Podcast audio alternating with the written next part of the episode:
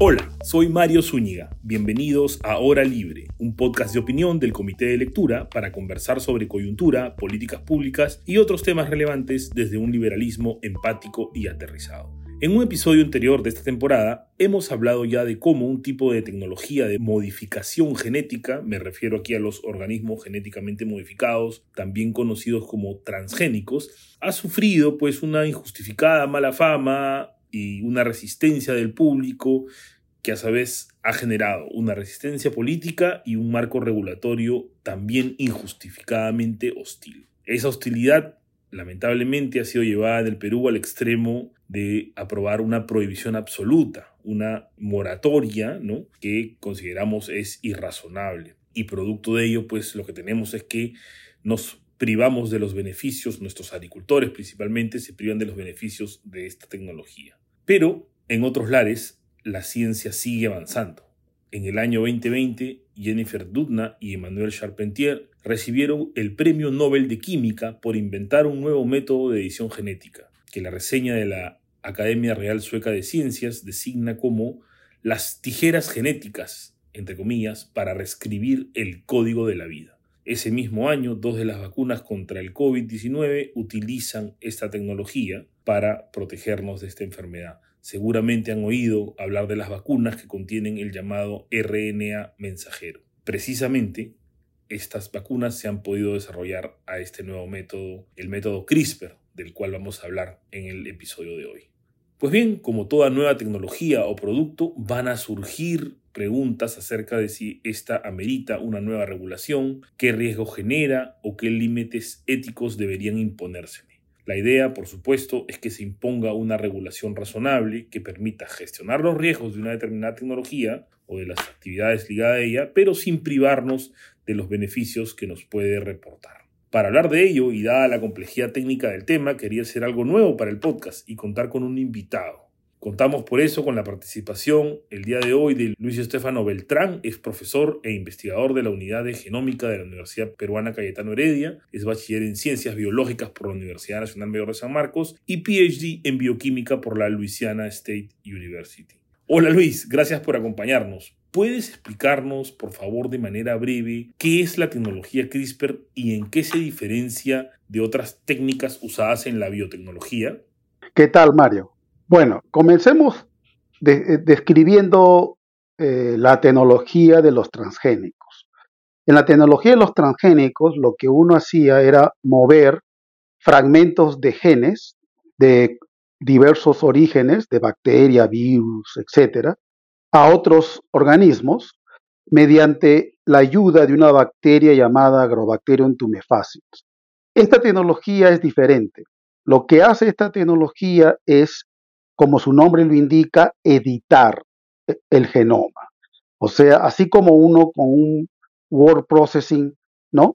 Por ejemplo, escribe mal una palabra sin H, le pone la H, ¿no? O si no lleva H, le borra la H. O le pones el acento. Igual, esta tecnología te permite modificar el código genético, pero de manera extremadamente y asombrosamente puntual hasta el detalle de un nucleótido que puede ser cambiado por otro nucleótido, digamos una A por una G o una G por una C, etcétera, etcétera. Entonces, este tipo de tecnología lo que hace en la práctica es replicar un fenómeno de mutación espontánea.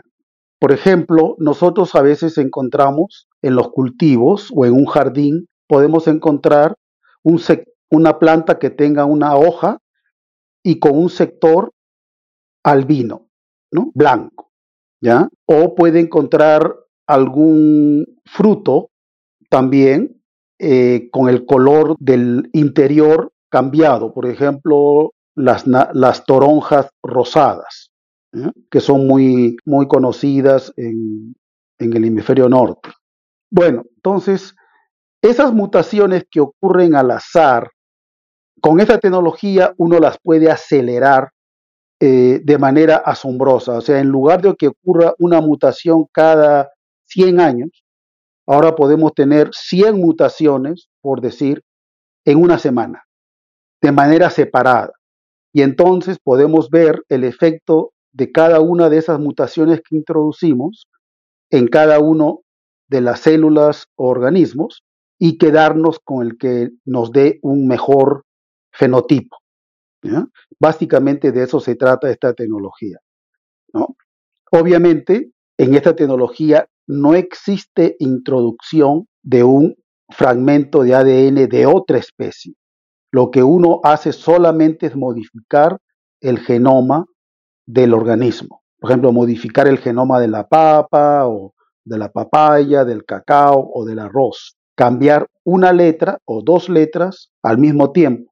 Entonces se pueden producir inserciones que aparezca una letrita más en el, en el genoma, ¿no? O dos letritas más, o tres letritas más, o deletear, o sea, borrar una letra, ¿no? Y reducir. De esa manera estamos cambiando el mensaje y afectando, digamos, el producto, ¿no? Entonces, el producto, en lugar de expresarse al 100%, le podemos, como si fuese como quien mueve el dial de una radio, bajar y que solamente se exprese, digamos, 10%, nada más, ¿no? O cambiamos de emisora y le cambiamos la función a ese gen, o noqueamos el gen. O sea, sencillamente hacemos que el gen deje de funcionar.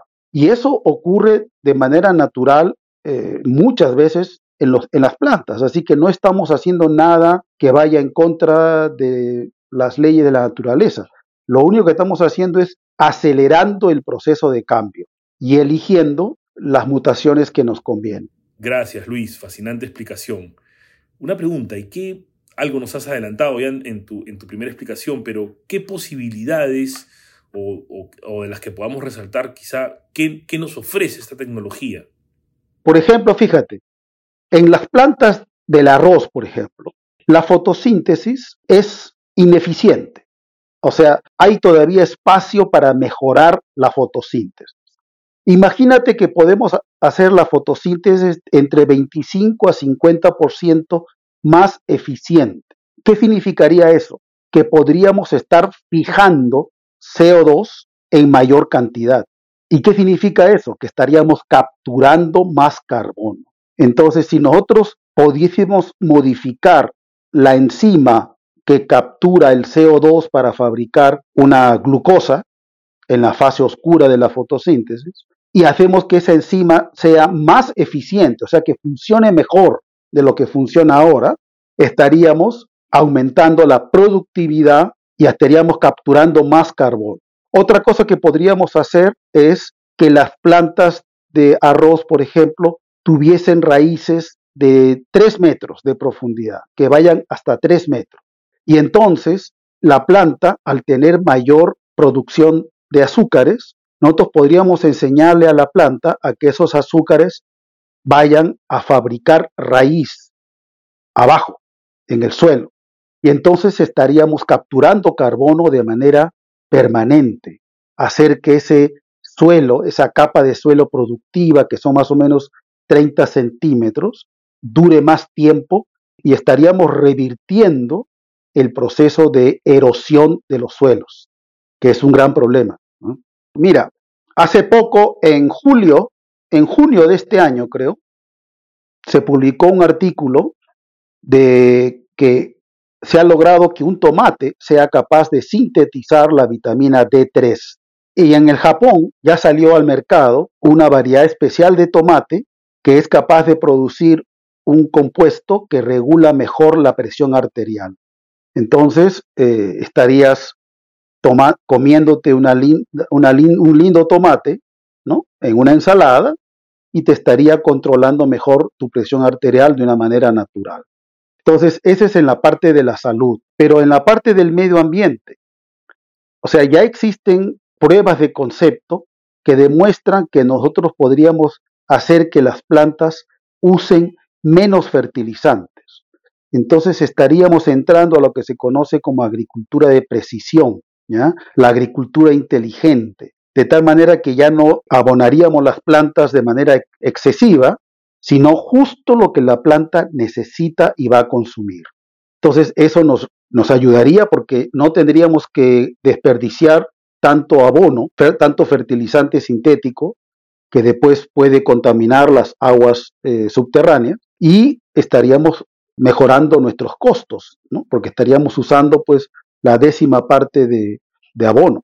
Otra cosa, también podemos, y ya existe prueba de concepto, modificar la interacción entre la raíz de la planta y los microbios que viven en la raíz, alrededor o en contacto con la raíz de la planta. De manera que, por ejemplo, el arroz dejaría de producir metano. O sea, el arroz tiene un sistema de raíz que atrae, todavía no se sabe cómo, bacterias que usan el CO2 cuando la planta está cubierta con agua, en ese momento en que la planta está cubierta con agua, esas bacterias toman el CO2 y lo convierten en metano. Y por eso es que el cultivo de arroz produce metano. Usted sabe que el metano es un gas de efecto invernadero, 25 más veces más poderoso o hasta 100 veces más poderoso que el CO2 o el vapor de agua.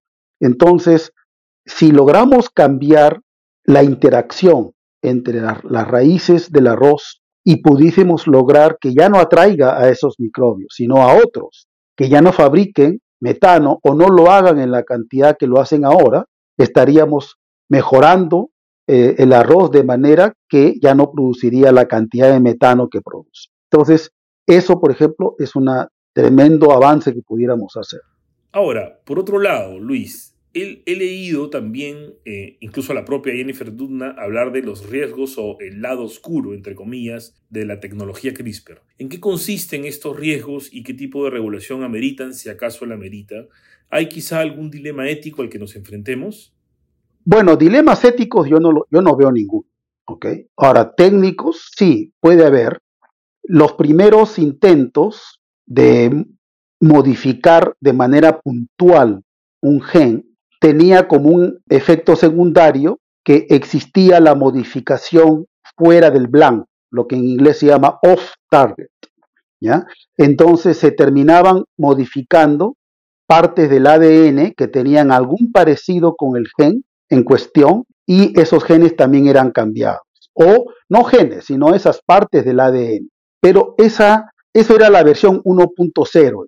Entonces ya en el CRISP estamos en versiones ya 3.0, 4.0, cada vez estamos mejorando la tecnología, pero fíjate que contamos con algo, una, una herramienta poderosa, y esa herramienta poderosa se llama secuenciamiento de ADN, porque nosotros podemos secuenciar el ADN de la planta que vamos a introducir al mercado y que tiene la mutación que queremos, de manera que podemos saber exactamente si el genoma ha cambiado además de lo que cambió en el gen, en, el gen que queríamos, si ha habido otro cambio involuntario en otras partes del genoma. Y si por A o B existe ese cambio, ¿no? que, que tal vez no se puede evitar, digamos, un 0.001%, digamos, pues podemos evaluar ¿no? este cambio eh, en la secuencia del ADN, en el lugar X, etcétera, etcétera, ¿le afecta a la planta? Hacemos los experimentos y vemos que no le afecta. Ok, digamos que sería una mutación sin ningún, una mutación neutral, ¿no? Que cambiamos una letra, pero no cambia el fenotipo, por ejemplo, ¿no? Entonces, si comprobamos eso, solamente se liberarían plantas de manera comercial que tengan el mínimo de cambios y con cambios que no, hayan, que no afecten el fenotipo de la planta o del cultivo tal como lo conocíamos antes y que solamente tuviesen el gen cambiado de lo que queríamos nada más. Entonces, eso sí ayuda bastante. Gracias, Luis. Entrando ya a lo que ha sido la tónica del podcast en esta temporada, quería preguntarte, ¿qué tipo de regulación crees que debe aplicarse a la tecnología CRISPR? Si es que acaso, claro. ¿Debe regularse de manera especial esta actividad?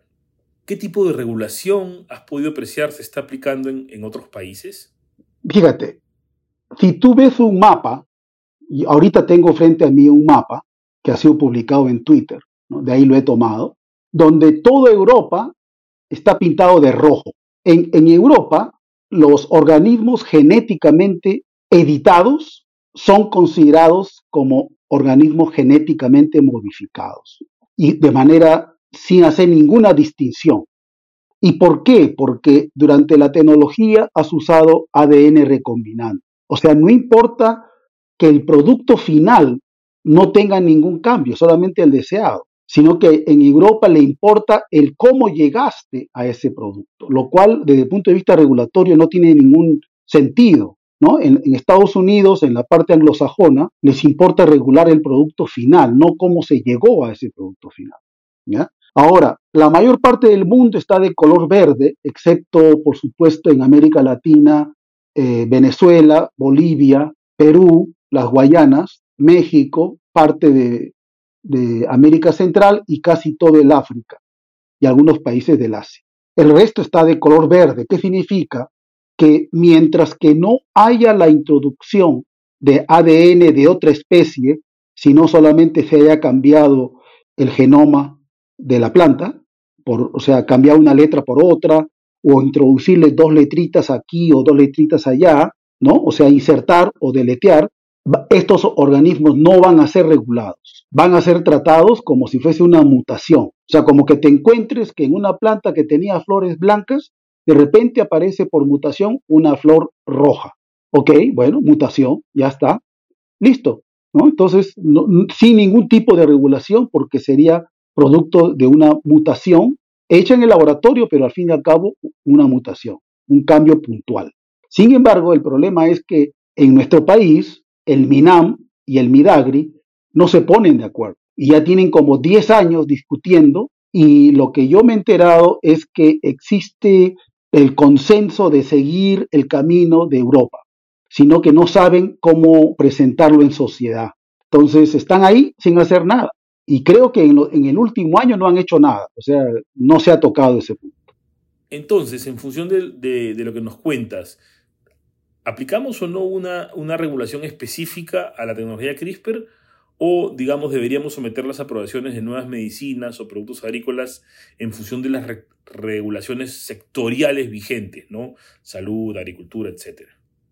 No, no, porque siempre existe la tentación de regular, ¿no? O sea, como dice, creo que fue Hayek, ¿no? Que cuando tú comienzas a regular, luego terminas regulando más y más. Un poquito de Estado siempre te lleva a más Estado. Entonces es algo que no. Entonces yo creo que deberíamos seguir a, Estados Unidos, a Chile, Argentina, a Colombia, Guatemala, Paraguay, Estados Unidos, Canadá, eh, Australia, Rusia, China, la India, que sencillamente están considerando a estos organismos como mutaciones puntuales y prefieren regularlo on a case by case base, ¿no? Eso significa caso por caso va a ser evaluado, ¿no? Y se tomará una decisión, pero de ninguna manera van a considerarlos como OGMs.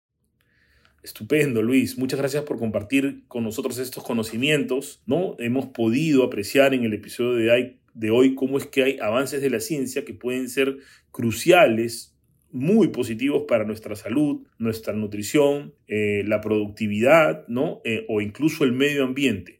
Sin embargo, si eh, adoptamos regulaciones demasiado intrusivas o incluso a veces la falta de definición por parte de nuestras autoridades, ¿no? podemos estar generando una barrera para dichas tecnologías, lo cual es un problema, ojo, no solo para los las empresas o científicos que los inventan, que los producen, que los venden, sino es principalmente un problema para los consumidores, para los usuarios o para la sociedad en su conjunto, porque nos quedamos sin acceder a esos beneficios y eso finalmente ¿no? nos priva de eh, avances ¿no? en los campos antes mencionados, salud, productividad, medio ambiente. Eso fue todo por hoy. No se olviden que me encuentran en Twitter como arroba msunigap Déjenme por ahí algunos comentarios, contraargumentos, preguntas o críticas sobre las ideas tratadas en esta edición y así seguimos conversando. Muchísimas gracias Luis nuevamente por eh, tu compañía y estos conocimientos. Hasta dentro de dos semanas. Un fuerte abrazo y cuídense mucho. Este podcast fue producido y editado por Vania García, curadora de Comité de Lectura. Si quieres apoyar nuestro trabajo, te invitamos a suscribirte a Comité de Lectura en nuestra página web www.comitedelectura.pe planes. Con tu suscripción no solo nos estarás ayudando a mantener este y otros podcasts abiertos para todos, sino que tendrás acceso a nuestros podcasts premium diarios, el podcast de noticias de Augusto Townsend y el podcast económico de Ale Costa. Gracias por escuchar.